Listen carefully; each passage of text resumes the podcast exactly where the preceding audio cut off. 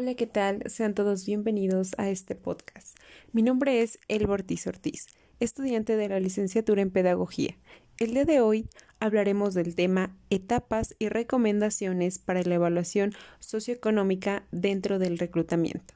Sin más, daremos inicio.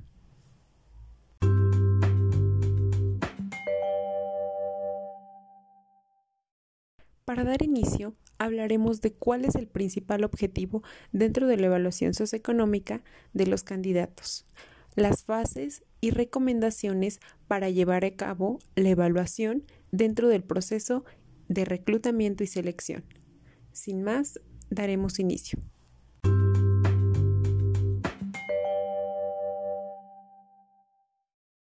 El principal objetivo es verificar la información presentada en las solicitudes y respuestas a la entrevista realizadas en el proceso.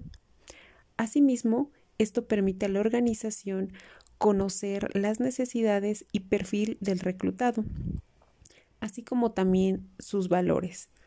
Y pues de esta manera validan a las personas si éstas son honorables, son libres de vicios y problemas legales que pueden afectar su desempeño laboral o al desarrollo de la misma organización. Este proceso se lleva a cabo mediante una serie de, pasos o de fases, que son las siguientes. Em, elementos de estudio socioeconómico, medios para recabar información y dentro de este mismo se lleva a cabo una encuesta y una visita domiciliaria.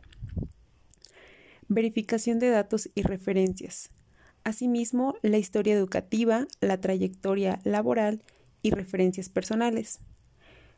Finalmente, se lleva a cabo un examen médico para corroborar la salud del reclutado.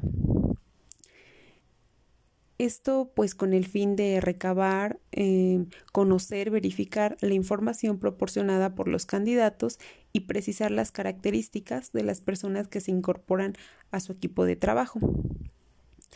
Eh, también cabe mencionar que algunas recomendaciones para llevar a cabo este proceso de selección y reclutamiento se deben tomar en cuenta la veracidad de la información del reclutado, como la existencia de la empresa, puesto, desempeño y periodos de tiempo, la validación escolar, corroborar las referencias proporcionadas, la manera en que se desenvuelve en la entrevista y las respuestas proporcionadas coincidan, con la solicitud y por último evaluar el estado de salud.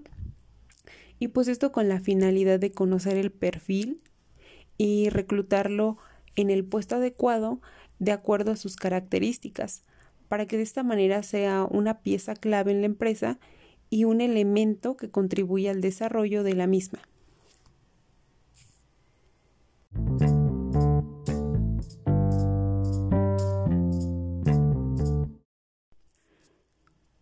Es fundamental que las organizaciones lleven a cabo un proceso de evaluación socioeconómica dentro del proceso de selección y reclutamiento. Esto pues para poder verificar que están incluyendo ese equipo de trabajo a personas honorables y con valores que no afecten a los fines de la empresa. Además de que es una estrategia para conocer las competencias y habilidades de las personas evaluadas.